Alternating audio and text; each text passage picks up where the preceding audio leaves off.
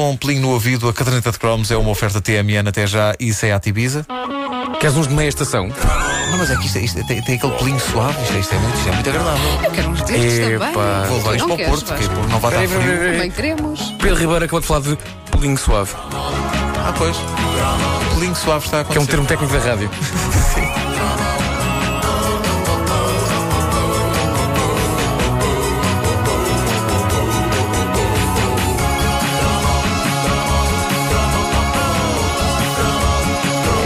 anos 70, no famoso programa Animação de Vasco Granja, mas também a salpicar as emissões da RTP aqui e ali, um boneco ultra bizarro fazia história e entrava nos nossos imaginários infantis para de lá não mais sair. Quer dizer, do meu imaginário ele chegou a sair, porque eu estive uns bons anos sem me lembrar dele. Recentemente, e cortesia da internet, ele regressou e eu lembrei-me o quão importante ele era para mim. Senhoras e senhores, La Linea, ou seja, a linha.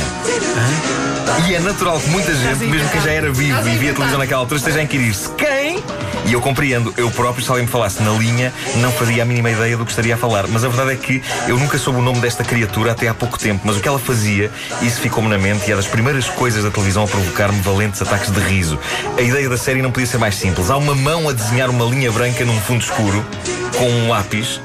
Fundo esse que, ao contrário do que eu pensava na altura, não era preto, nós é que não tínhamos outra coisa. Eh, pronto, agora no YouTube eu percebi que aquilo tinha cores que iam mudando no fundo.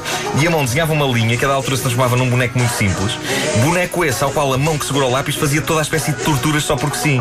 Ou desenhava um precipício, ou desenhava o mar. E o desgraçado boneco sofria toda a espécie de sevícias enquanto se queixava ruidosamente contra tudo o que lhe era feito. Queixava-se ao desenhador. Vocês dizem. Hum, não. Isto o Pedro dava na televisão naquela altura em que nós brincávamos ao Exato. bate-pé.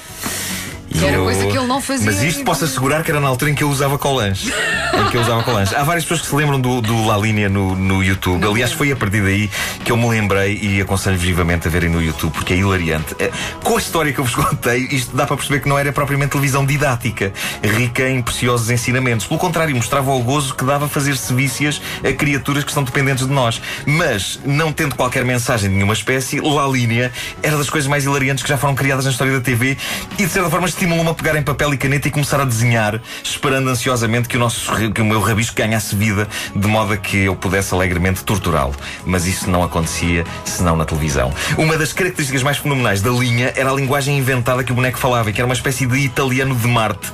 Não se percebia uma única coisa que o sofredor boneco dizia, mas não era preciso. O que era espetacular era que se percebia tudo que lhe ia na mente, sem ser preciso perceber um único vocábulo.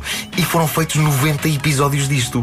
Uma produção da RAI que provava que havia mais na televisão italiana do que Rafaela Carrá e moças pouco vestidas a dar à perna, como se a vida delas dependesse disso, e possivelmente dependia. Sim, eu estava a pensar nisso. Acho que dependia. Provavelmente dependia. E nada contra isso. Não, não, não. contrário, Não, Pelo não, contrário. favor, a favor. Aliás, eu acho que faltam na televisão portuguesa programas onde haja moças pouco vestidas a dar à perna. E algumas delas não tinham assim uma linha tão.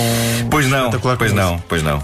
Eu, eu não sou esquisito quanto a isto porque não experimentar nos noticiários. Eh, imagina. No Jornal Nacional da TVI. Professor Marcelo. Eh, a, dar fazer perna? a sua análise. Não, não.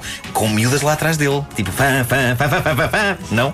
É- Era capaz de ser muito Não é vencedora esta ideia? É nesta altura que o professor. Marcelo pensa. Fui eu elogiar este livro. este livro, não é? Exato, ele agora está É este o arrependido. autor, foi este o autor que eu Está destaquei ah, a par da Bíblia, não é? Exato, exato, exato. Mas La Linea era mesmo todo um outro campeonato, não tinha nada a ver com Rafaela Carré e com Mulheres a dar à perna. Eram episódios curtíssimos, dois ou três minutos, para não maçar. E eu fiquei espantado quando li na internet que estas curtas maravilhosas que eu via quando tinha para aí 4 ou 5 anos de idade fizeram-se até 1991. O quê? Precisamente Tão- o ano. tão recentemente? O ano em que eu comecei a minha vida profissional. O homem, Osvaldo Cavandoli, passou a vida a fazer aquilo, a linha. E, e a voz inconfundível da linha era feita por um tipo chamado Carlo Bonomi, que é também o responsável pela criação de uma língua nova, a que ele chamou pinguinês. Ou seja, como já perceberam por isto, Carlo Bonomi é o homem que faz a voz de todos os pinguins da série infantil de plasticina Pingu. que é uma das minhas preferidas entre todas as que o meu filho me obriga a ver enquanto essa- eu estou a dar a sopa. Mas essa é gira. É muito gira, é muito gira. Mas o La Linha has de ver e vais gostar. É muito bom. Por menor curioso, para além de ser a voz da linha e do Pingu, Carlo Bonomi é desde 1985 a voz gravada que anuncia os comboios nas estações de caminho de ferro de Milão. O que é dramático se ele os anuncia dessa forma. piaciuto due due di Filini, Carpini.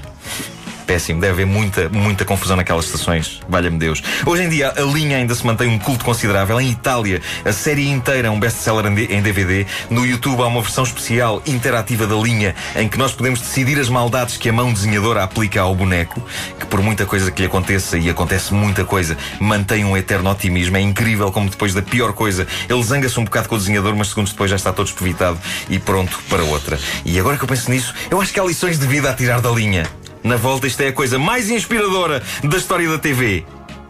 Ou então, se calhar, é capaz de não ser e fica tudo como estava. É curioso que eu vivi lá a minha vida toda e não sabia. Na linha. Na linha.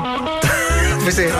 Tu és um menino de lá linha. Um menino de lá linha, justamente. Eu pensei que ele ia falar do bingo. Bingo, linha. Bingo, linha. Não, não, não. É, no fundo, é, é a mulher do bingo.